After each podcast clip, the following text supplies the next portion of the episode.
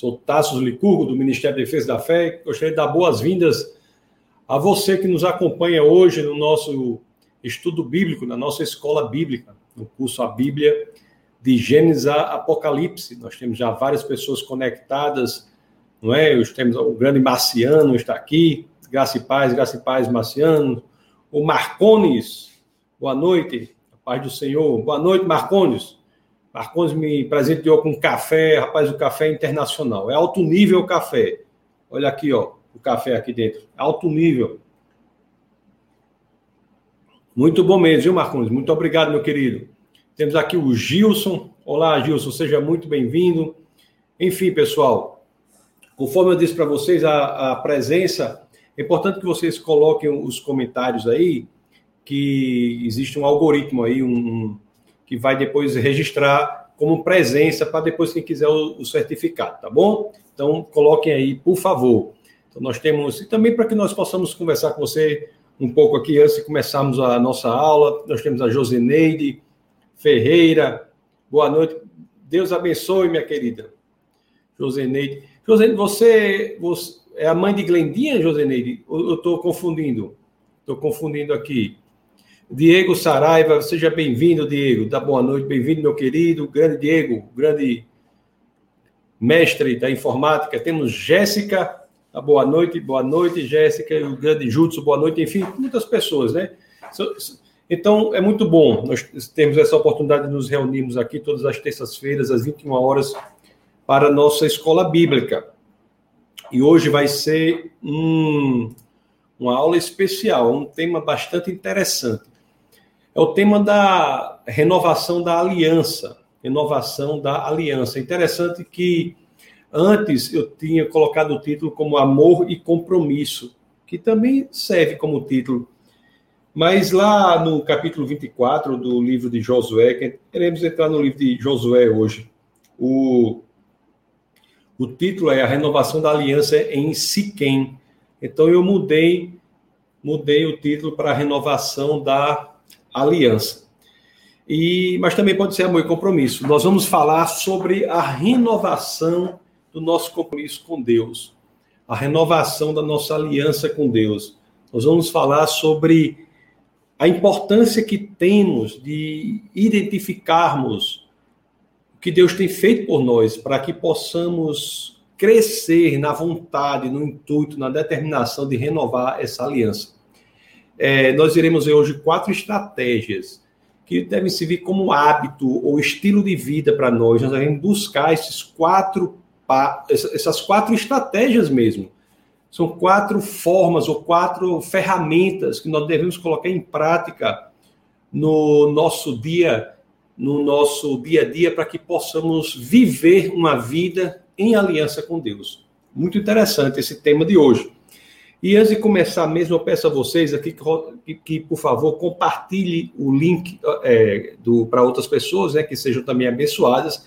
Deixem o seu like, esse negócio de deixar o like é importante para que o YouTube disponibilize o vídeo para mais e mais pessoas, tá bom? Então faça isso daí. E depois eu vou aqui rapidamente é, responder aos alguns comentários. Nós temos várias pessoas já, o Diego, o já vimos aqui. Estamos, temos aqui Strawberry, está aqui, seja muito bem-vindo. Sérgio Luiz Rodrigues, excelente oportunidade.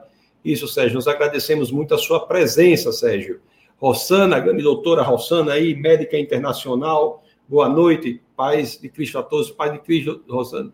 Joseneide, ah, é a mãe de Glenda. Glenda, aniversário de Glenda foi ontem, né? Foi ontem, o aniversário dela, Glenda, lá da igreja, e, e grande Neide, nós conhecemos por Neide, Neidinha, né?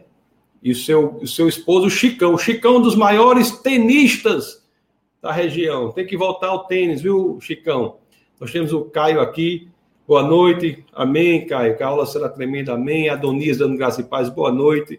Sérgio Rodrigues, consigo ver as aulas que perdi depois? Consegue sim. Sérgio, nós temos lá na defesa da fé.tv você entra lá e tem a playlist lá da, da Bíblia de GAA. Você vê essas aulas, estão, estão disponíveis lá, viu? Até agora você consegue ver, só é ir lá. A Cida está aqui da Graça e Paz, Graça e Paz. Ah, enfim, temos a Simone. Seja muito bem-vinda, Simone. Graça e paz para você. Então vamos começar a aula e depois nós voltamos aí às perguntas. Deixa eu tomar aqui um gole do café. Para que voltemos à, aula. Hoje nós entraremos no livro de Josué. Né? Terminamos o, o Pentateuco e entraremos no livro de Josué. O momento histórico é o momento em que o povo de Deus entra na terra prometida. Então, é isso aí que esse é o momento histórico que nós iremos é, estudar. E é interessante que o, o desafio desse povo será um desafio de lidar com a questão da prosperidade. O povo, quando entra em Canaã, nós, iremos, Canaã, nós iremos ver isso, ele lida com a prosperidade. Vocês se lembram nas aulas anteriores, na aula de Deuteronômio, que nós vimos a importância das vacinas contra os efeitos da prosperidade? Então, aquilo tudo já havia sido um discurso, um ensinamento de Deus por meio de Moisés. Deus havia feito aquele ensinamento por meio de Moisés para que o povo estivesse, estivesse vacinado para quando entrasse nesse ambiente agora, em Canaã lidasse com a prosperidade, não sofresse as consequências desse ambiente. Que o povo for, não perdesse o entendimento da aliança que ele tem com Deus e começasse a ser influenciado por outros ídolos. É isso que nós iremos ver. Então, é um assunto sobre renovação da aliança. Renovação da aliança. Deus faz muitas alianças conosco, né? Se você pensar nas escrituras, tem muitas e muitas alianças. O a aliança é uma promessa que ele faz com a gente. Ele faz a aliança com o seu povo. E se você pensar bem, todas as escrituras, elas têm como um tema central, um tema importante nos ensinar como Deus mantém as promessas que ele faz em sua aliança, em sua aliança. Nós já vimos aqui muitas dessas alianças na no nossa, no nossa escola bíblica aqui. Já vimos muitas dessas alianças. Deixa eu só relembrar algumas com vocês. Vocês já sabem, né? Que já participaram das aulas, já sabem. Mas abra aí as escrituras em Gênesis 6, no capítulo 18. Gênesis 6, no capítulo 18, para que, que você veja. Gênesis 6, 18, nós temos assim. Deixa eu compartilhar com vocês. Olha Deus falando, mas com você estabelecerei a minha aliança e você entrará na arca com seus filhos, sua mulher e as mulheres de seus filhos. Então nós já temos aqui nas escrituras, em Gênesis 6, 18, uma primeira expressão nas Escrituras de uma aliança que Deus faz com o seu povo. É uma aliança que ele faz com o seu povo, um pouco mais especificamente com Noé. Ele faz essa aliança. Então, estabelecerei a minha aliança com vocês. Lá em Gênesis, no capítulo 9, do verso 11 ao 15, Gênesis se nós abrimos o 9, do verso 11 ao 15, as escrituras dizem assim, ó, estabeleço aliança com vocês, nunca mais será ceifada nenhuma forma de vida pelas águas de um dilúvio, nunca mais haverá dilúvio para destruir a terra. E se você for ler aqui do 12 até o 15, você vai ver, né? ele falando das, da aliança que ele estabelece aqui também. Lá no 15, para não gastar muito tempo nesse verso, nesse, nesse trecho aqui, que depois você lê com mais calma, diz assim: ó, Então me lembrarei da minha aliança com vocês e com os seres vivos de todas as espécies. Então, Deus, o nosso Deus é um Deus de, de aliança, um Deus de aliança. Gênesis 9, se nós formos para Gênesis 15, no verso 18, Gênesis 15, abra aí a Bíblia de vocês, ó. 15, no verso 18, o que, é que as escrituras dizem? Naquele dia o Senhor fez a seguinte aliança com Abrão, né, que vem a se tornar, muda o nome para Abraão. Dos patriarcas, Abraão, Isaac e Jacó, né, apenas Isaac não tem seu nome é, transformado, mudado, mas Abraão vira Abraão, né? Nós temos Naquele dia, o Senhor fez a seguinte aliança com Abrão: aos seus descendentes desta terra, desde o ribeiro do, do Egito até o grande rio, o Eufrates. O Eufrates. Isso é uma aliança. E você, nas Escrituras, conforme nós lemos aqui, estudamos o é, Pentateuco, o que o judeu chama a Torá, a Torá, ela se debruça sobre as alianças mesmo que Deus faz e como Deus mantém essas alianças. Se nós abrirmos as escrituras no livro de Levítico, por exemplo, Levítico, se nós abrirmos no capítulo 26, no capítulo 26, no verso 12, o que é que as escrituras dizem? Andarei entre vocês e serei o seu Deus, e vocês serão o meu povo. Tem expressão mais bela do que essa aliança, e é uma proposta de aliança que perdura até hoje. Olhe, andarei entre vocês e serei o seu Deus, e vocês serão o meu povo. Isso é uma das expressões mais belas de uma aliança, de uma aliança. O, e estou falando de Levítico aqui, mas se você pegar Êxodo, Levítico, Deuteronômio, esses livros são todos sobre alianças que Deus faz com o seu povo, com a nação de Israel o nosso Deus é um Deus de aliança. Está aqui Levítico 26, é, 12, isso é belíssimo, né? Andarei entre vocês e serei o seu Deus, e vocês serão o meu povo. Já pensou? Tudo o que temos em Cristo, é, nos tornamos o povo de Deus. Então, esse é o nosso Deus, o Criador dos céus e da terra, é o nosso Deus. E assim, as coisas se sucedem conforme vindo no, no estudo que fizemos até aqui. O, o, os, os mandamentos, os mandamentos também, eles têm um feitio de aliança, de um contrato, de, uma, de, um, de um contrato que é feito com, com o ser humano, com, com o povo de Deus. É interessante que Normalmente as pessoas acham que nos Dez Mandamentos tem as duas tábuas, né? Muita gente diz assim: Deus escreveu cinco mandamentos em uma tábua e cinco mandamentos em outra. Mas eu não penso assim. Eu penso que os dez mandamentos estavam em uma tábua e na outra estavam os dez mandamentos também. Eram cópias, como num contrato.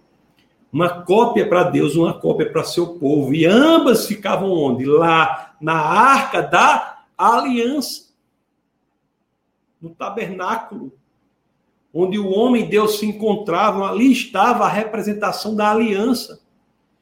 Os mandamentos como uma aliança que Deus faz com o seu povo. Por vocês serem o meu povo, aqui está uma aliança. Sigam essas regras. Um contrato que é feito com um homem ali nos Dez Mandamentos.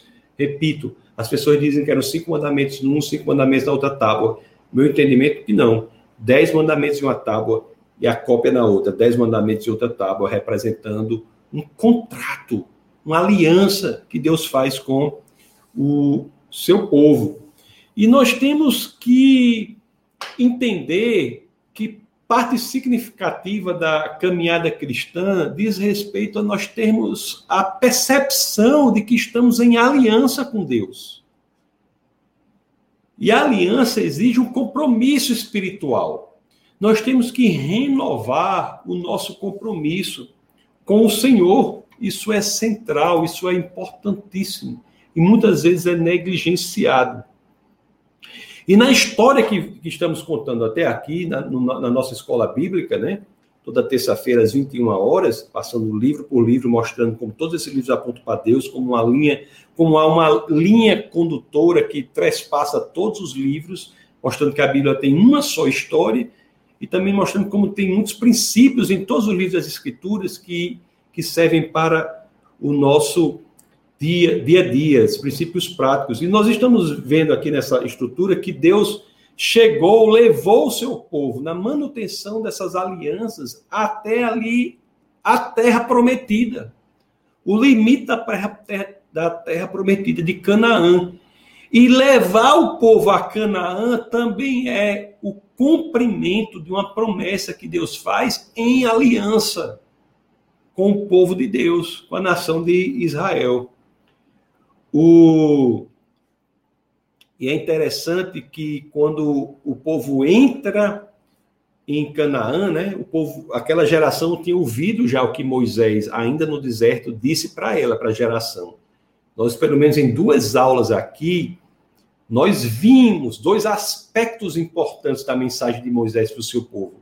O primeiro aspecto, aspecto foi como aprender a lidar com as tentações da prosperidade. A prosperidade é uma coisa muito boa, mas ela traz tentações e o homem tem que saber lidar com isso. Então, nós vimos em uma aula como isso é possível. Daí a existência das ofertas, dos dízimos, que são como vacinas contra a materialidade do mundo, as tentações da materialidade do mundo. Nós vimos isso. E numa aula também, ainda em Deuteronômio, nós vimos a mensagem de Deus por meio de Moisés para o seu povo sobre como buscar santidade em um mundo que seria relativista, como buscar a santidade, como buscar a santidade em um mundo que parece perverso, mal. Então nós vimos essa mensagem de Moisés que é dada a seu povo lá em é, Deuteronômio. E aqui essas mensagens começam a a, a, ter a importância que Deus já sabia que ela ia ter, né? O povo começa a, a viver num ambiente em que aquelas mensagens vão fazer sentido. A mensagem da prosperidade, por exemplo, ela foi dada ao povo ainda no deserto, um povo que não tinha nada, um povo que não vivia no deserto, não sabia nem o que era propriedade de terra, não sabia nem o que era ter uma coisa, plantar algo, ele era miraculosamente mantido por Deus. E, e, nós somos miraculosamente mantidos por Deus, mas ali no deserto era claro isso. Era o maná que caía do céu, a água saía da rocha. E aquela mensagem era para esse povo que ia entrar agora em casas que já estavam construídas, ia usufruir de plantações que já haviam sido plantadas, como lidar com os desafios da prosperidade, como fazer isso. E é por isso que Deus prepara o povo para isso e prepara o povo lá com Moisés. Moisés não entra né, na Terra Prometida, é interessante, nós vimos também isso lá no livro de Números, quando estudamos o livro de Números, que a geração do deserto chegou em um momento a, a, a deixar com que o espírito da reclamação entrasse.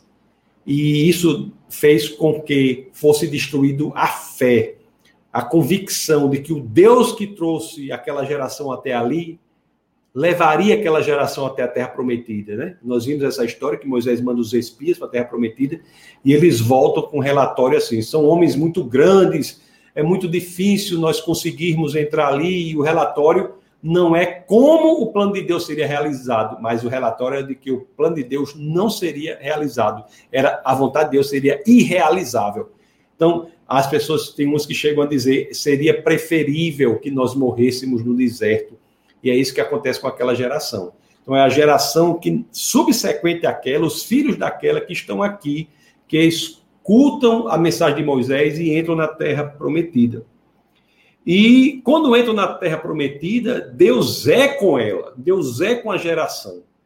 Deus é com o seu povo, Deus dá vitória a seu povo. O livro de Josué, ele narra as sucessivas vitórias impressionantes que o povo de Deus tem contra os inimigos.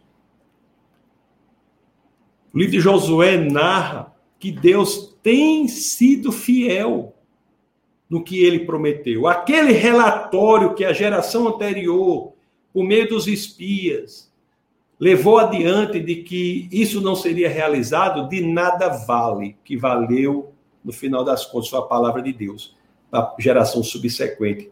Se Deus prometeu, ele vai cumprir. E aqui, o livro de Josué é a expressão mais profunda do que a geração do livro de Números deveria ter vivenciado.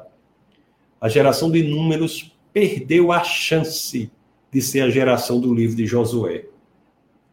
No livro de Josué, nós vemos essa geração que vai, enfrenta os inimigos e, e ganha.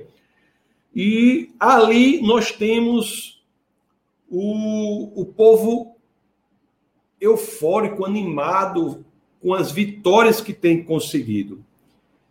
Mas é interessante demais porque, diante dessa animação pela vitória que o povo tem conseguido, pela fidelidade de Deus, o novo líder daquele povo, Josué, reúne o povo com um intuito. Você veja como a, a mensagem de Moisés foi importante, e aqui a mensagem de Josué, já na Terra Prometida, é conectada à mensagem de Moisés, porque ele vai dizer assim: o cerne, o elemento central, visceral, nevrálgico, o, o epicentro da mensagem de Josué é: vocês têm de renovar o seu comprometimento com o Senhor. Cuidado, cuidado. Vocês vão enfrentar a prosperidade, a vitória, todas essas coisas que vocês estão vivenciando são maravilhosas, mas cuidado para diante disso você não se esquecer do Senhor. Isso fala muito para a gente, né? Nós temos que ter cuidado quando prosperamos, não devemos nos esquecer do Senhor. Quando as coisas dão certo, não devemos nos esquecer do Senhor, colocar o Senhor em segundo plano. Só serve na igreja, se dedica ao Senhor quando as coisas começam a dar certo na vida, na vida, a pessoa se esquece do Senhor. É isso que aqui Josué vai dar essa mensagem. É muito, é muito a Bíblia é incrível. O, o, essa geração que entra em Canaã é a geração que, pela primeira vez da, da história do povo de Deus, é a primeira geração a ter de enfrentar o teste da prosperidade. Exatamente aquilo que Deus havia ensinado por meio de Moisés. Quando nós estudamos lá a questão de dízimos, ofertas como vacinas contra os elementos destrutivos da prosperidade. E aqui essa geração ela vai enfrentar esse teste da prosperidade.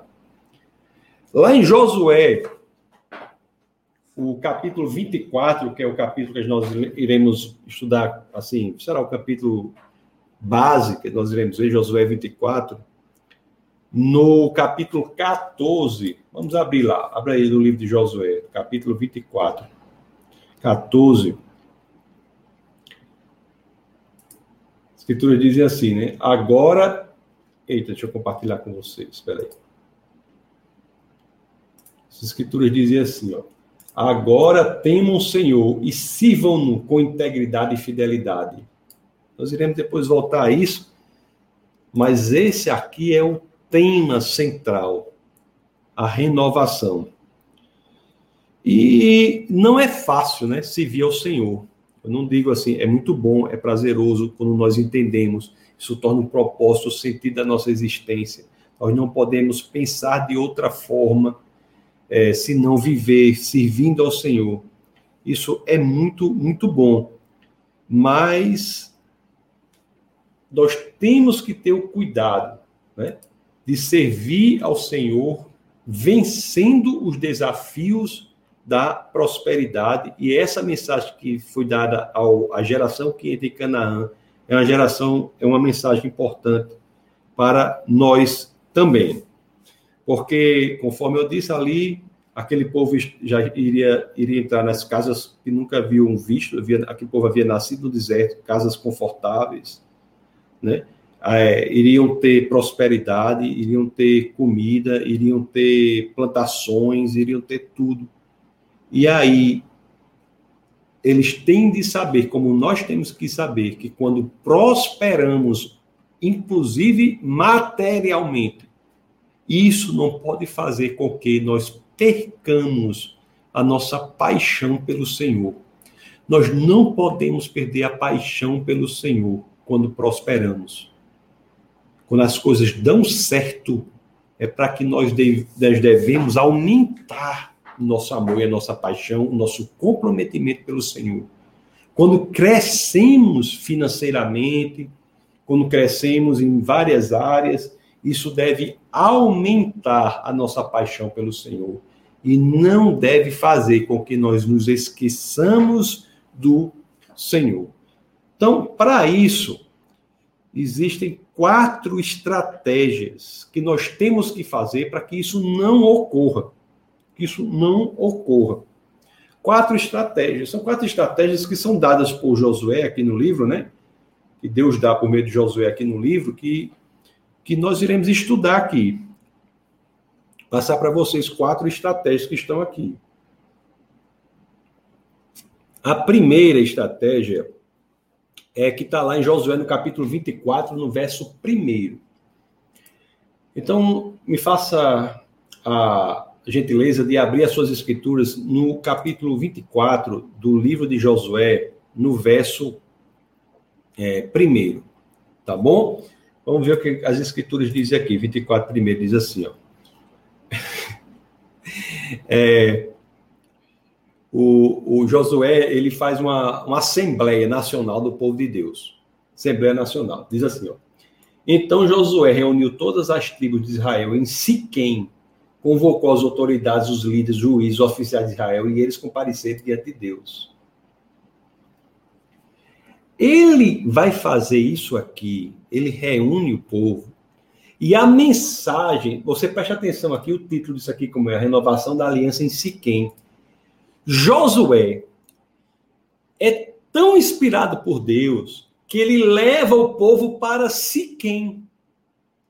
Você, você já pensou por que disso? Por que, que ele leva o povo para Siquém para falar de, da renovação da aliança? Por quê? O que foi que aconteceu em Siquém mais de 500 anos antes desse momento em que Josué reuniu o povo de Deus para falar sobre as estratégias de manutenção do compromisso com o Senhor em face das tentações da prosperidade. O que foi que aconteceu cinco séculos antes, neste mesmo lugar em Siquém? O que foi que aconteceu? Você se, se quem um lugar, uma cidade pequena, um, lugar, lugarejo pequeno e que fica, nós até numa aula nós estudamos, você se lembra, as montanhas de Ebal e Gerizim, nós estudamos que o povo passava pelo meio e um, a pessoa ficavam gritando as maldições e outra e gritando as bênçãos, se quem ficava ali. Mas não é isso daí que eu quero falar, embora seja importante também essa localização de Siquém entre as duas montanhas, cuja importância nós vimos em uma aula anterior. Mas o que eu quero falar aqui que Josué, ele reúne o povo quando entra na terra prometida em Siquém para falar de algo que é o tema que ele vai falar primeiro é relembrar que Deus é fiel. Nós temos que relembrar, nos relembrar a todo momento da fidelidade de Deus. Essa é a primeira, anotem aí, pessoal, a primeira estratégia para você seguir, para que você mantenha o compromisso sempre com o Senhor. Faça isso como um exercício diário para você. Esse é o primeiro. Relembre-se o tempo todo em suas orações da fidelidade do Senhor. Para por que você acha que existe oração de agradecimento?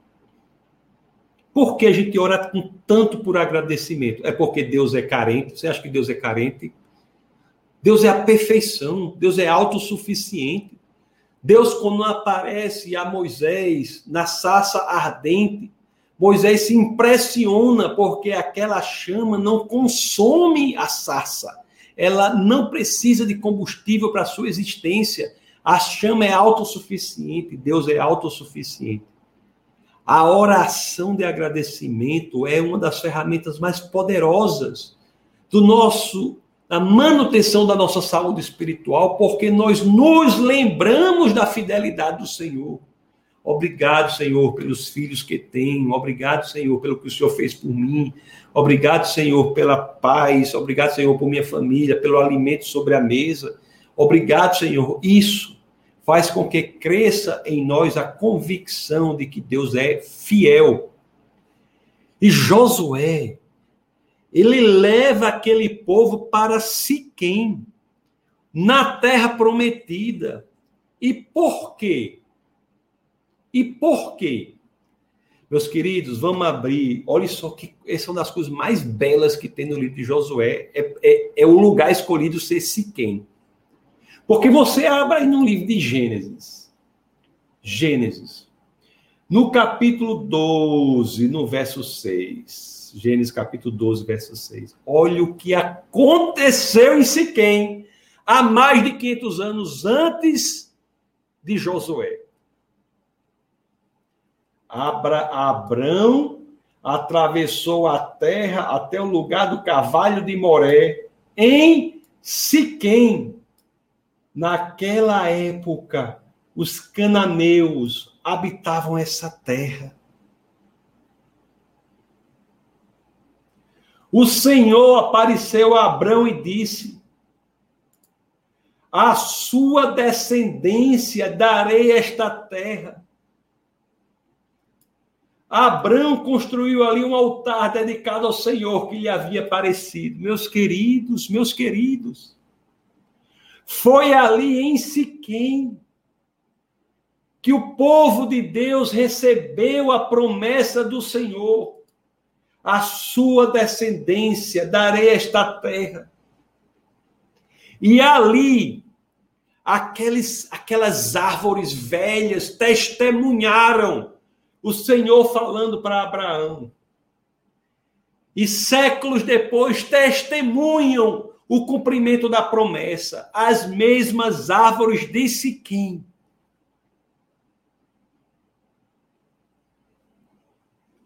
Abraão era um grupo, um punhado de pessoas, quando recebeu essa promessa, ali em Siquém e ali está Josué, leva dois milhões de pessoas para o mesmo lugar em Siquém, em que Abraão havia recebido a promessa, e vai dizer a mensagem mais importante daquele momento: Deus é fiel. Aqui está o cumprimento da promessa do Senhor.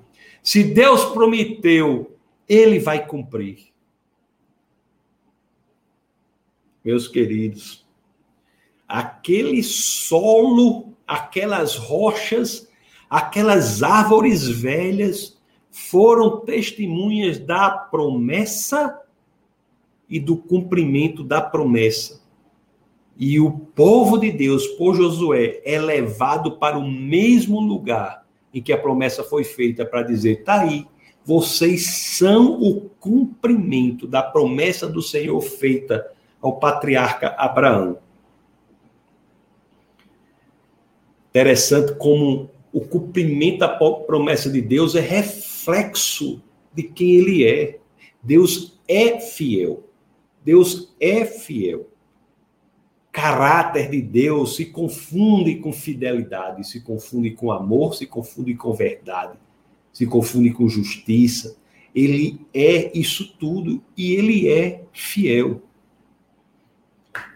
Você veja que diante daquela bondade de Deus, quando nós trazemos à nossa memória quem Deus é, é que nós temos que ter um entendimento de que Deus é fiel e por isso temos que responder a esta fidelidade do Senhor com o nosso comprometimento, com a manutenção da nossa aliança.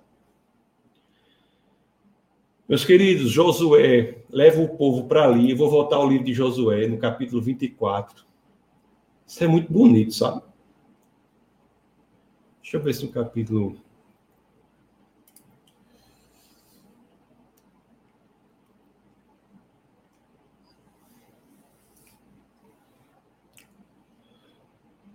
Josué, ele leva o povo para ali leva o povo para ali e vai falar com o povo sobre o que o Senhor fez. Sobre o que o Senhor fez para que a fidelidade do Senhor ficasse cada vez mais evidente para aquele povo, evidente para aquele povo. O, se nós lermos Josué 24, no capítulo 2, deixa eu abrir aqui, deixa eu compartilhar com vocês. Olha como nós temos aqui. Ó. Josué disse a todo o povo: Assim, o Deus, há muito tempo, os seus antepassados, inclusive Terá, pai de Abraão e de Naó, viviam além do Eufrates e prestavam culto a outros deuses.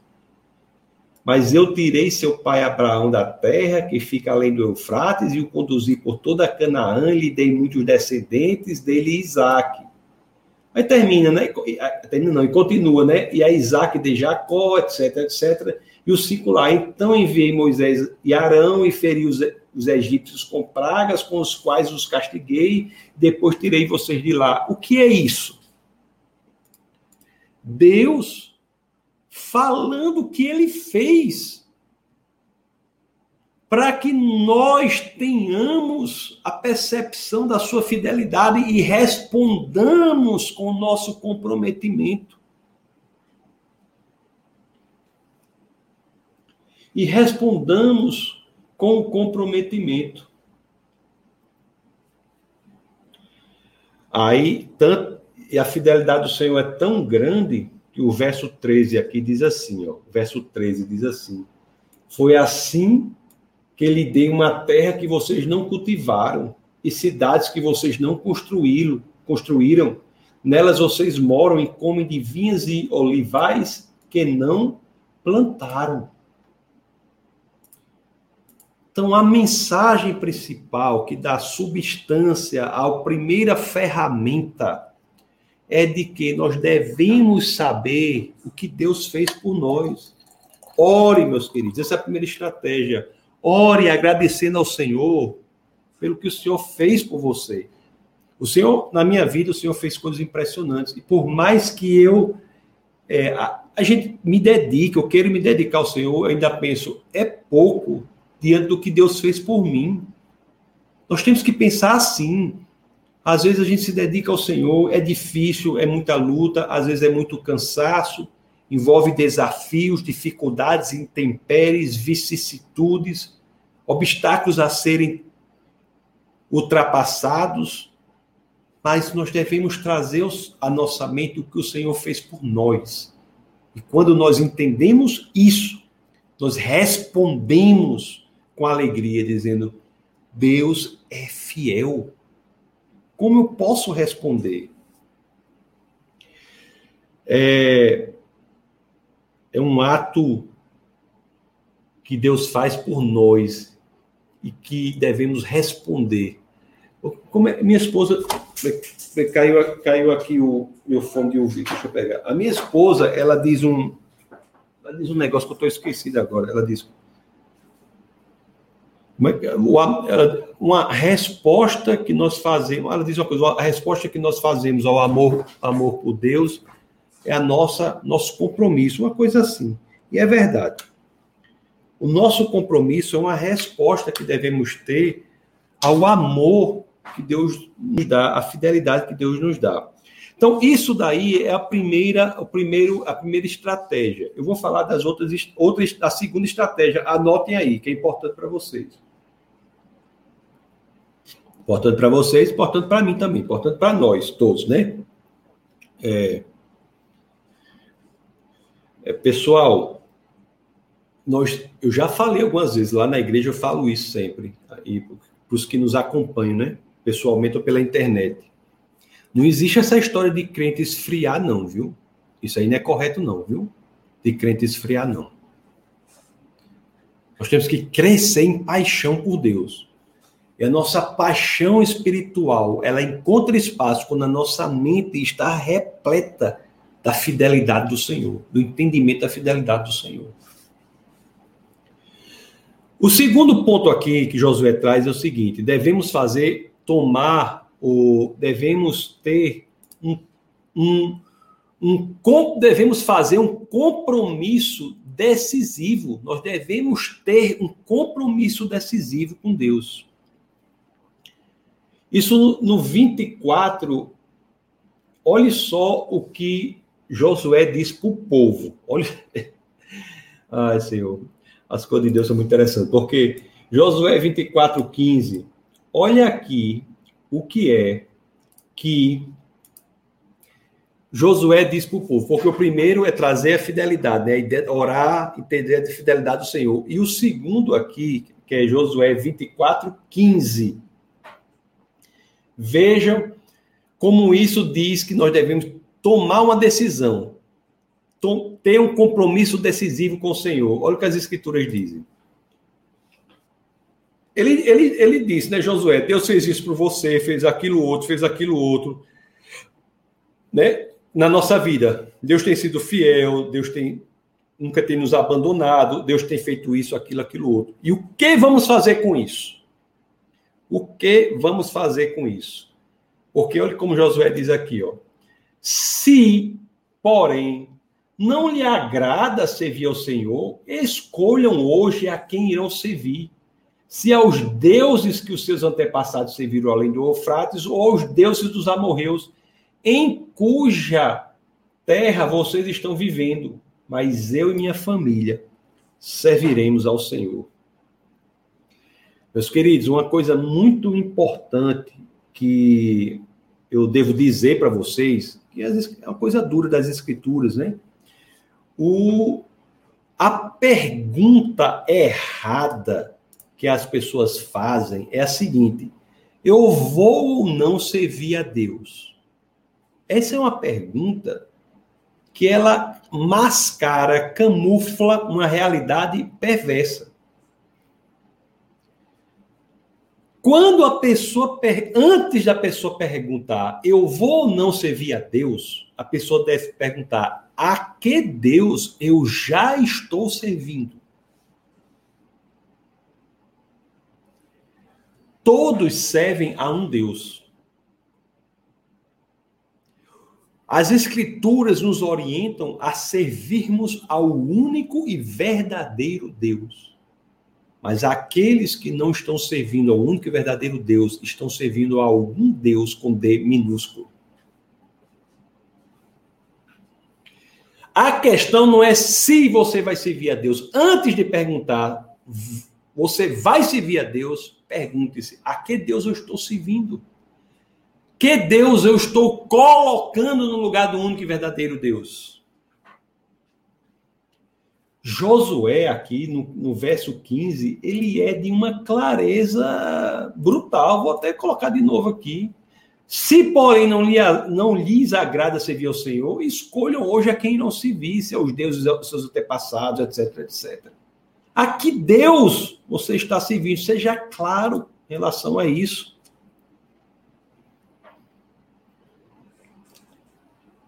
Né? E a gente lê aqui nas Escrituras: se aos deuses que os seus antepassados se viram além de Eufrates, aos deuses dos amorreus, esses deuses, não se enganem, não. Os deuses do paganismo estão mais vivos do que nunca o Deus da fama pela fama, o Deus do dinheiro, o Deus da sexualidade errada. Esses deuses estão mais vivos do que nunca.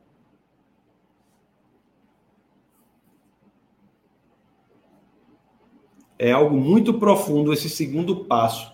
Nós temos que tomar um comprom ter um comprometimento decisivo você vai servir a Deus ou você vai ter a ciência. Se você vai servir a Deus, bem. Se não vai, veja logo qual é o Deus que você está servindo.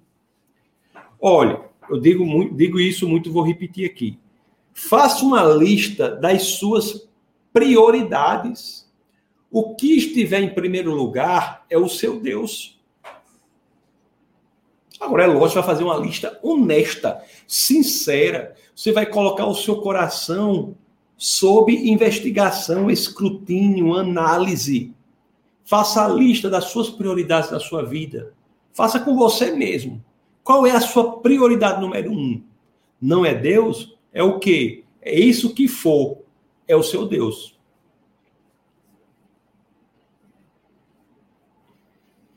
É uma verdade muito profunda.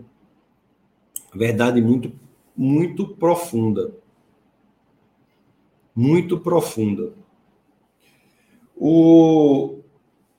Às vezes, quando nós achamos difícil se vir ao único e verdadeiro Deus, ao único e verdadeiro Deus, a primeira coisa a fazer é tentar identificar o que está no lugar dele na nossa vida. O que está no lugar dele na nossa vida. O, o elemento genuíno da nossa alma, quando servimos ao único e verdadeiro Deus, ele encontra expressão profunda na pena do apóstolo Paulo, na famosa passagem da carta aos Filipenses, no capítulo 1, no verso 21, em que as escrituras relatam, registram, quando ele diz: Para mim, viver é Cristo, morrer é lucro. Quando somos capazes de dizer isso, para mim, viver é Cristo, morrer é lucro. Se somos capazes de fazer como o apóstolo Paulo fez, é porque estamos servindo ao Senhor.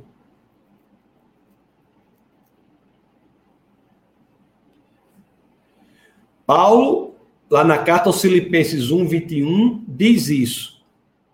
Josué, no capítulo 24, verso 15, que nós lemos, ele diz a mesma coisa de outra forma. Não é? Nós já lemos isso. Eu e minha família serviremos ao Senhor. Eu não sei a quem vocês querem servir, mas eu e minha família serviremos ao único e verdadeiro Deus, o Senhor. Primeira estratégia: traga à sua mente o quão Deus tem sido fiel. Segunda estratégia: tome ou faça, decida-se, tome, faça um comprometimento decisivo. Seja claro. Terceira estratégia: livre-se dos seus ídolos. Tem uma passagem aqui muito interessante né, nesse, no livro de, de Josué. Porque é possível que você entenda que Deus tem sido fiel, é possível que você queira fazer um comprometimento decisivo com Deus, e você, mas é possível que apesar disso você não tenha a coragem de se livrar dos seus ídolos e isso impedirá que esse comprometimento real seja feito. Eu, vou ler aqui o 24. A gente leu o 24, 15. Eu vou ler o 16 e o 17. Eu vou ler do 16 ao 18. Não é? Vamos ver a resposta do povo a Josué quando ele disse, né? Escolha lá o Deus que você quer servir. Vamos ver a resposta do povo. E depois vamos ver o que é que Josué diz a essa resposta.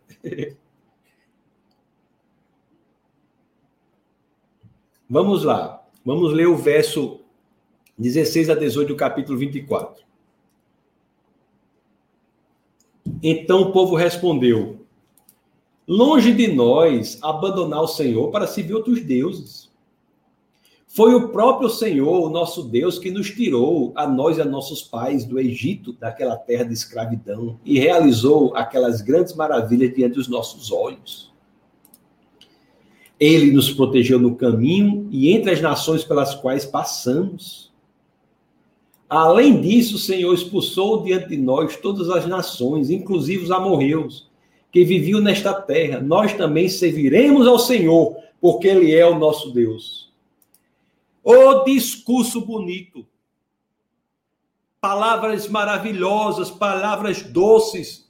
Josué, no natural, era para estar assim, né? Glória a Deus, glória a Deus. O povo vai servir a Deus, glória a Deus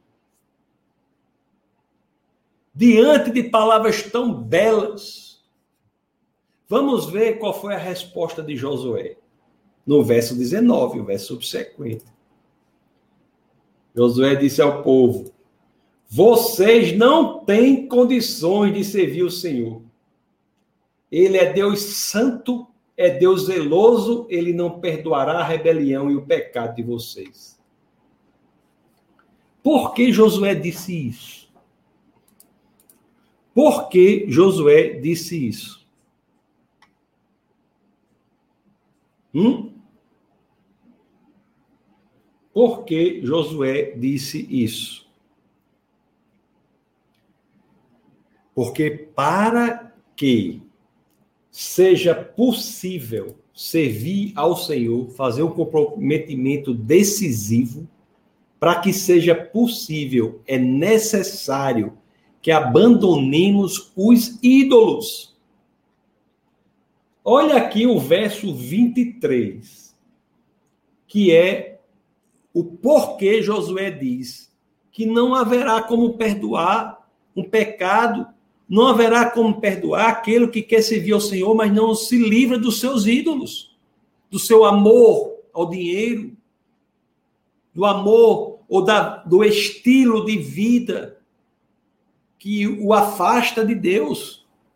Olha aqui o verso 23 para ver o que é que diz. Olha o que as escrituras dizem verso 3, 23. Disse Josué: Agora então joguem fora os deuses estrangeiros que estão com vocês e voltem-se de coração para o Senhor, o Deus de Israel. Meus amados, uma vez eu li um livro que o autor desse livro, ele fazia uma pergunta no livro, né? E eu vou refazer essa pergunta para vocês aqui. E você responde para você mesmo. Não quero saber dessa resposta, não.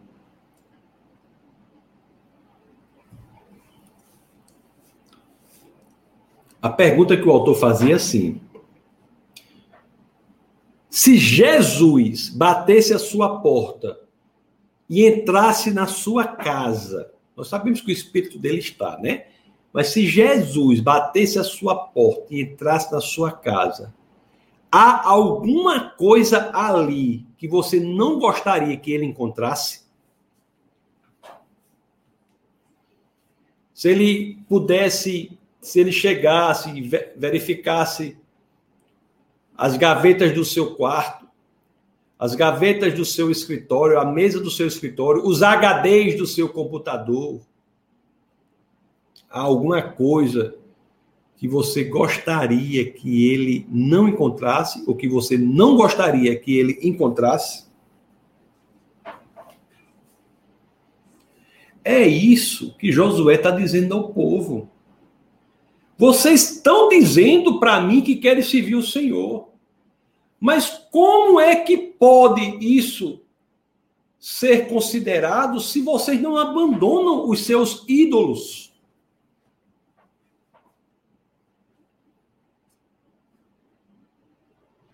a expressão genuína do coração só vai existir quando o que dissemos sai da superficialidade das palavras, palavras, palavras.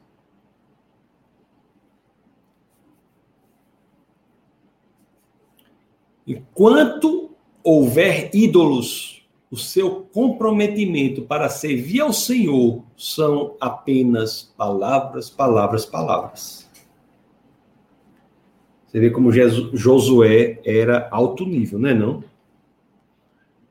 Então muita gente fala, fala, fala. Mas será que quer pagar o preço de servir ao Senhor? Um o, o, existe uma. Em outras palavras, falando em palavras mais contemporâneas, você não pode pedir para Deus perdoar um pecado em você, o qual você não tem intenção de abandonar. É um pecado imperdoável. No momento em que você tem a intenção de abandonar, ele se torna perdoável. Mas pedir o perdão para um pecado que você não tem intenção de abandonar, esse pecado é imperdoável. Até que sua intenção mude. Não é que seja fácil, não é que seja de uma hora para outra. Estou dizendo nada disso. Estou falando do seu coração.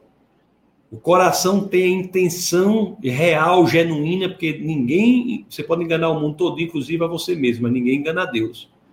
O coração tem a intenção de abandonar o pecado, ele é perdoável. O coração não tem a intenção de abandonar o pecado, ele é um pecado imperdoável. Meus queridos, primeiro temos que trazer a fidelidade, a primeira estratégia, trazer a fidelidade de Deus à nossa mente. A segunda, nós temos que fazer um compromisso decisivo. E a terceira, nós temos que nos livrar dos ídolos, dos ídolos da contemporaneidade. Fama pela fama, vários ídolos, né? Carreira profissional, trabalho, ou, ídolos, ídolos no, no, no sentido grotesco do, do, do termo, você se ajoelha perante qualquer outra coisa. Temos que abandonar os ídolos. E a quarta estratégia é a seguinte, que às vezes não é, essas coisas não são difíceis, não, não são fáceis, são difíceis. E a quarta estratégia é tirada do verso 22. Olha o que o Josué diz para o povo aqui no verso 22. Diz assim, ó: Vocês são testemunhas contra vocês mesmos de que escolheram servir ao Senhor. Meus queridos, é importante você ter grupo de pessoas que você conviva e que você seja com esse grupo testemunha uma para outra de que você resolveu servir ao Senhor, o seu comprometimento em servir ao Senhor.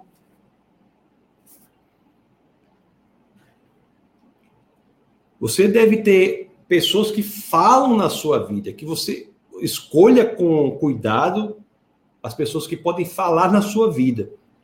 Mas essas pessoas devem ter a capacidade e a coragem de falar na sua vida se você começar a ter uma atitude que não corresponda à sua decisão de servir ao Senhor.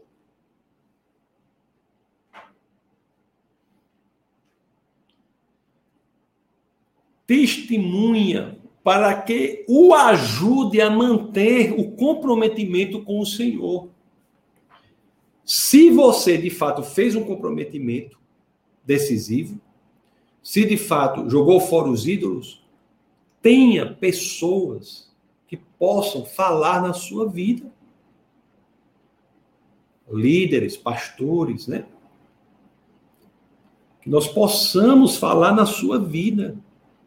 Amigos confiáveis. Não os amigos fofoqueiros, os amigos confiáveis. Que possam falar na sua vida. Diga, meu irmão, Será que essa atitude é compatível com aquela sua decisão de servir ao Senhor? Será que é compatível?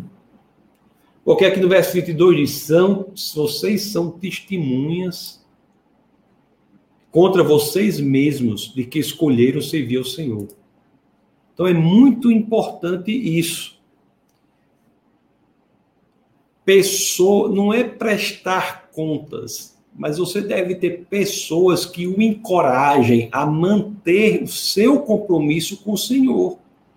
Pessoas que você diga, olhe, se eu, e que tenham a liberdade de dizer, olha, eu acho que isso aí talvez não seja compatível com a sua decisão de servir ao Senhor. Isso está é, na Bíblia. Isso é muito importante. Então, essas quatro estratégias são muito importantes. Meus queridos, foi assim que Josué, naquele dia, naquela Assembleia Geral do Povo de Deus, reuniu o povo ali em Siquém, né? Que nós vimos foi onde a promessa foi feita a Abraão. Naquele dia, Josué firmou um acordo com o povo em Siquém. e lhe deu decretos e leis.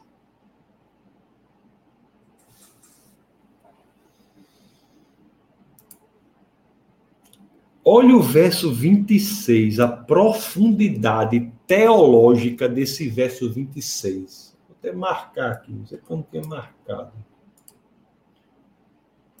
Porque existe uma coisa aqui.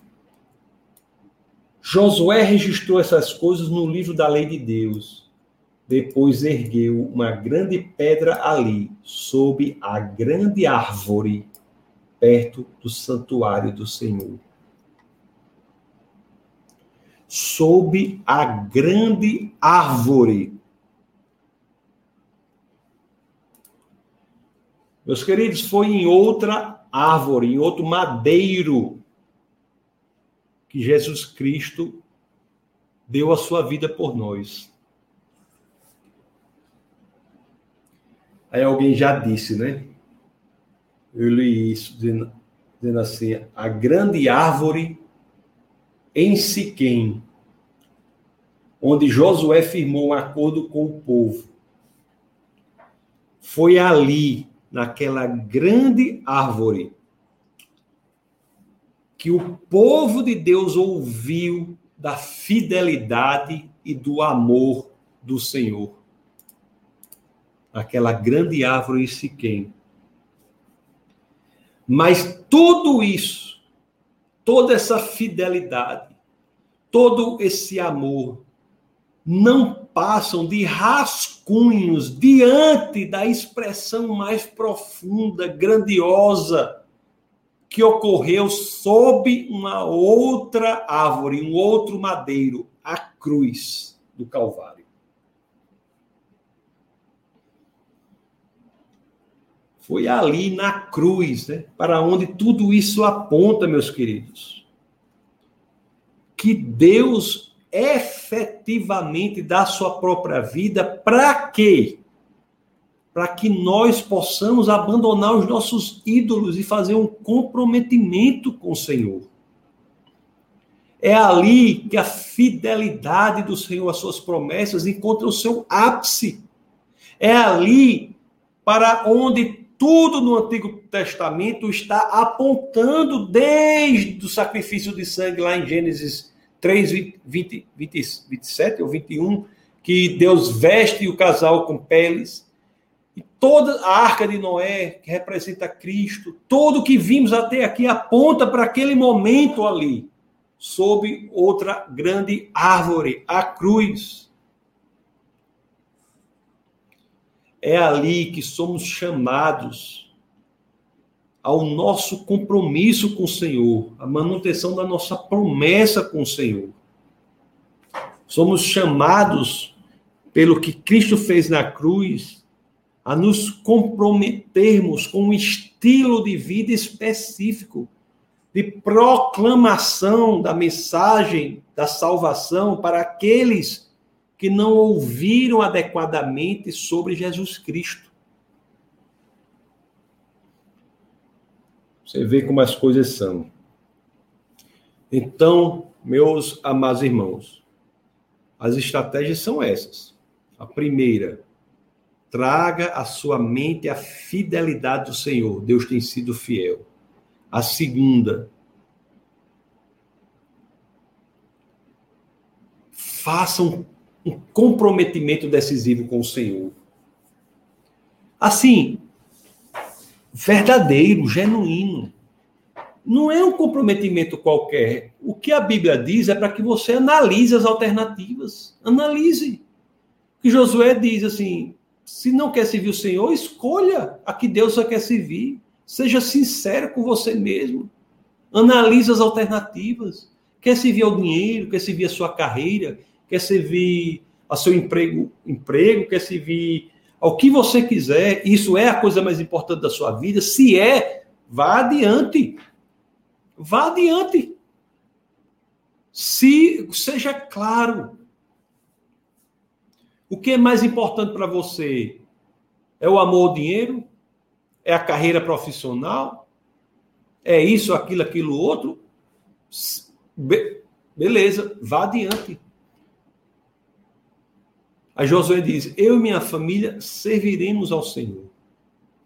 Mas se você analisar todas as hipóteses, o Deus da fama pela fama, o Deus do dinheiro, o Deus da, de, é, da sexualidade, o Deus do prazer não sei da onde, o Deus. Analise todos os deuses aí que tiver, o Deus não sei de quê, o Deus que do casamento não sei de quê, o Deus do desata não sei da onde, analise o Deus que você quiser. Ainda acha que é o Senhor, o Deus que você quer servir, o único e verdadeiro Deus, é Ele, o Senhor? Então pronto. Jogue fora todos os seus ídolos. Foque no Senhor. E para que você tenha uma caminhada aqui na terra mais tranquila, a quarta estratégia. Tenha pessoas que possam falar na sua vida. Você possa conviver e elas possam dizer: eu acho que isso é certo, não é, aquilo outro não é. Faça isso.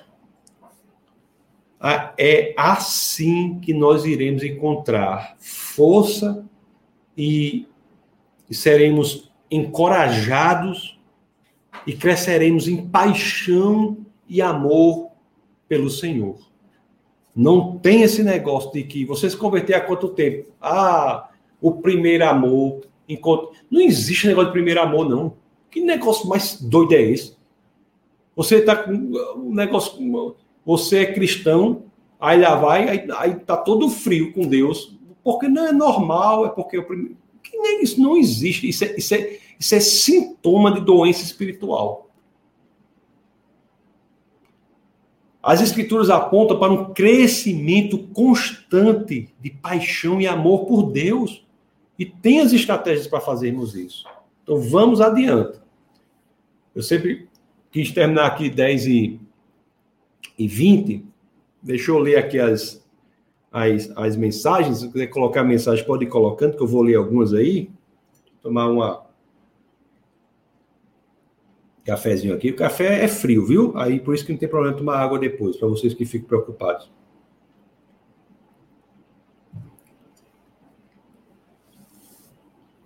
É,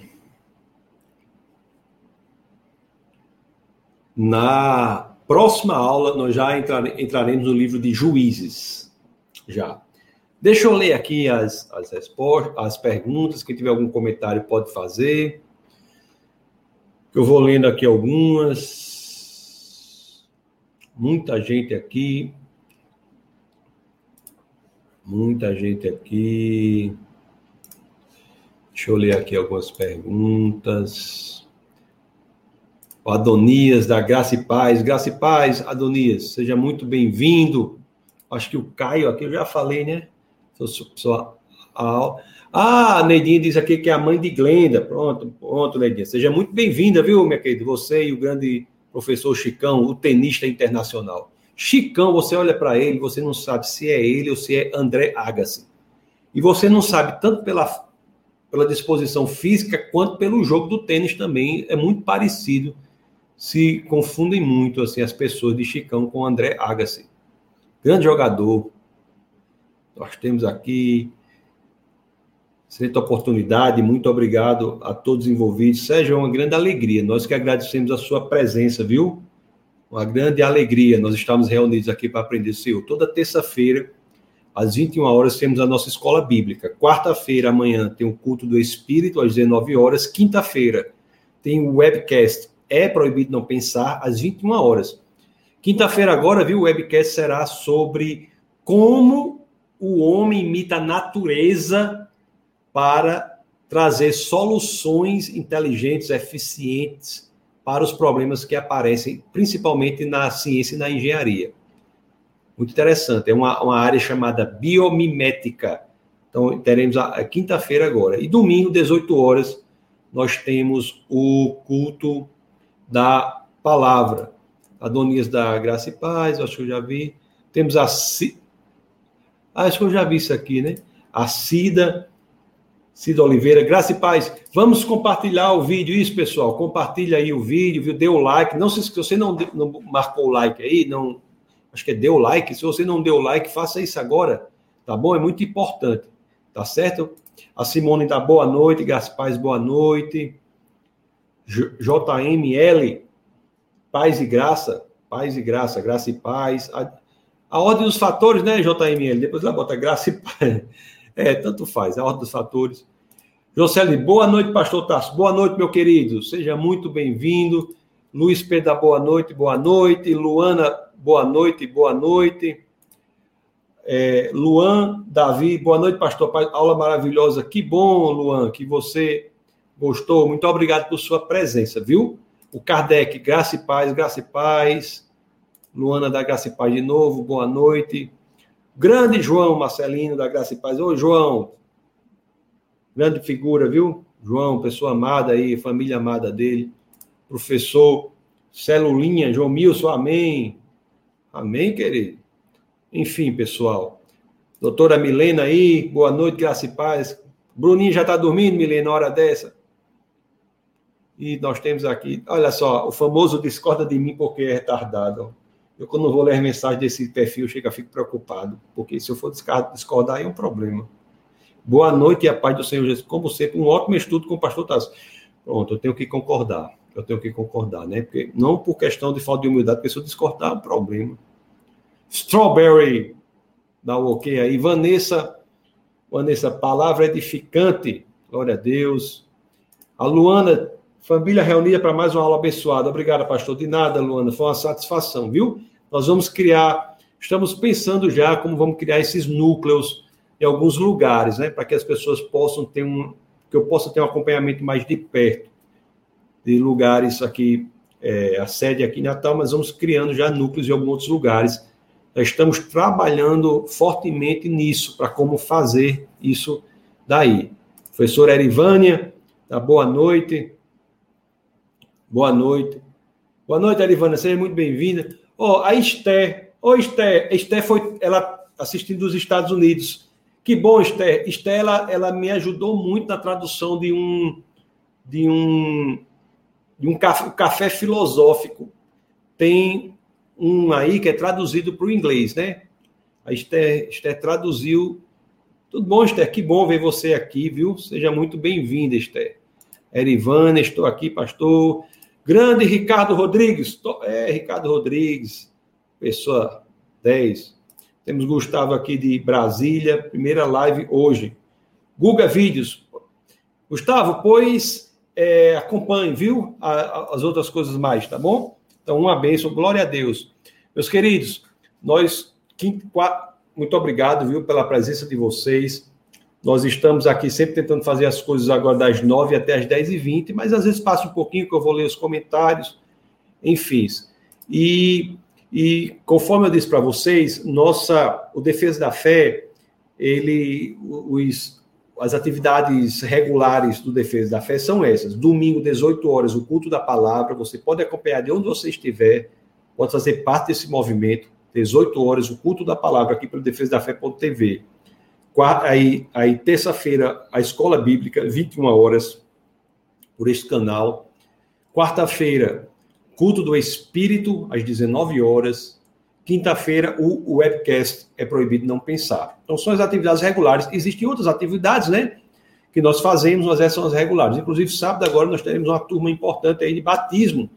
Né? Vamos batizar o pessoal aí já, o pessoal já teve aulas já sobre o batismo e a, o batismo será agora no sábado. Estamos aí progredindo. Deus abençoe grandemente. Muito obrigado. Eu vou até deixar, se vocês quiserem contribuir com o Ministério da Defesa da Fé, sintam-se à vontade, é, graças ao envolvimento de pessoas como vocês, né, que conseguimos atingir mais e mais pessoas. Faça, aí a gente diz assim, faça parte desse movimento. Então, conecte-se conecte com Defesa da Fé. Nós estamos também já pensando na questão da membresia para que pessoas possam estar conectadas conosco, possamos ter um momento mais próximo também, saber quem é quem, mais das pessoas que querem ser membros e possamos ter um bate-papo, uma conversa mais próxima com as pessoas de outros lugares que acompanham o Defesa da Fé, porque é muito importante que criemos esses núcleos em outros lugares também. Tá bom? Então, Deus abençoe grandemente e, e tiver alguma questão geral, se eu ia me esquecendo de dizer isso, ó, quem tiver alguma questão geral sobre o tema, nós estamos fazendo assim: esse vídeo fica disponível no YouTube e é importante que vocês comentem lá também. Depois de estar disponível, vão lá no YouTube e comentem lá, nos coment... não nos comentários do live unicamente, mas nos comentários lá. Os comentários aqui da live, nós já temos aqui o script feito pelo grande, um, uma pessoa de alto nível da informática, nós que aqui que está é, fez isso para que a presença será dada, tá bom? Mas lá é importante que você faça isso, tá certo? O, o muito, só para terminar aqui, a Simone diz assim: Pastor, tem como fazer uma apresentação via online? Eu não sei exatamente o que você está falando, é, Simone, mas, mas, assim, do ponto de vista técnico, tem, né? E a Marlene diz: aqui é Saulo, Juazeiro do Norte. Boa noite. Boa noite, Saulo e Marlene. Sejam muito bem-vindos, tá bom? Então é isso, pessoal. É, Deus abençoe grandemente, viu? É uma alegria muito grande ter a oportunidade de estar em contato com vocês aqui. Nós iremos aumentar isso, conforme eu disse.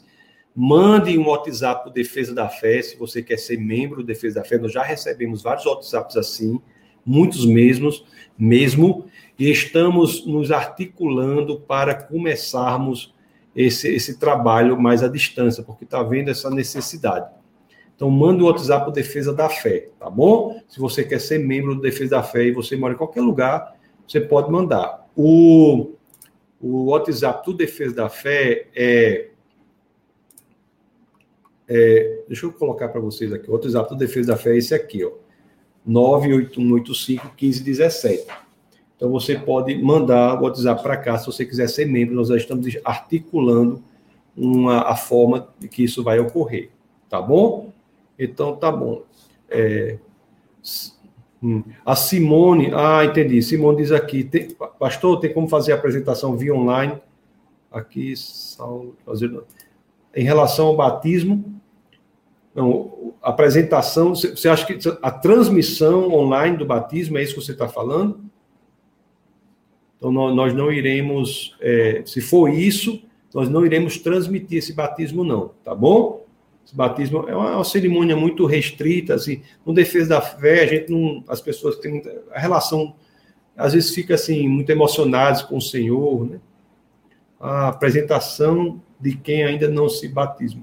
Simone, mande um WhatsApp para o Defesa da Fé, tá bom? Aí nós iremos analisar, a equipe irá analisar exatamente o que você quer, tá certo?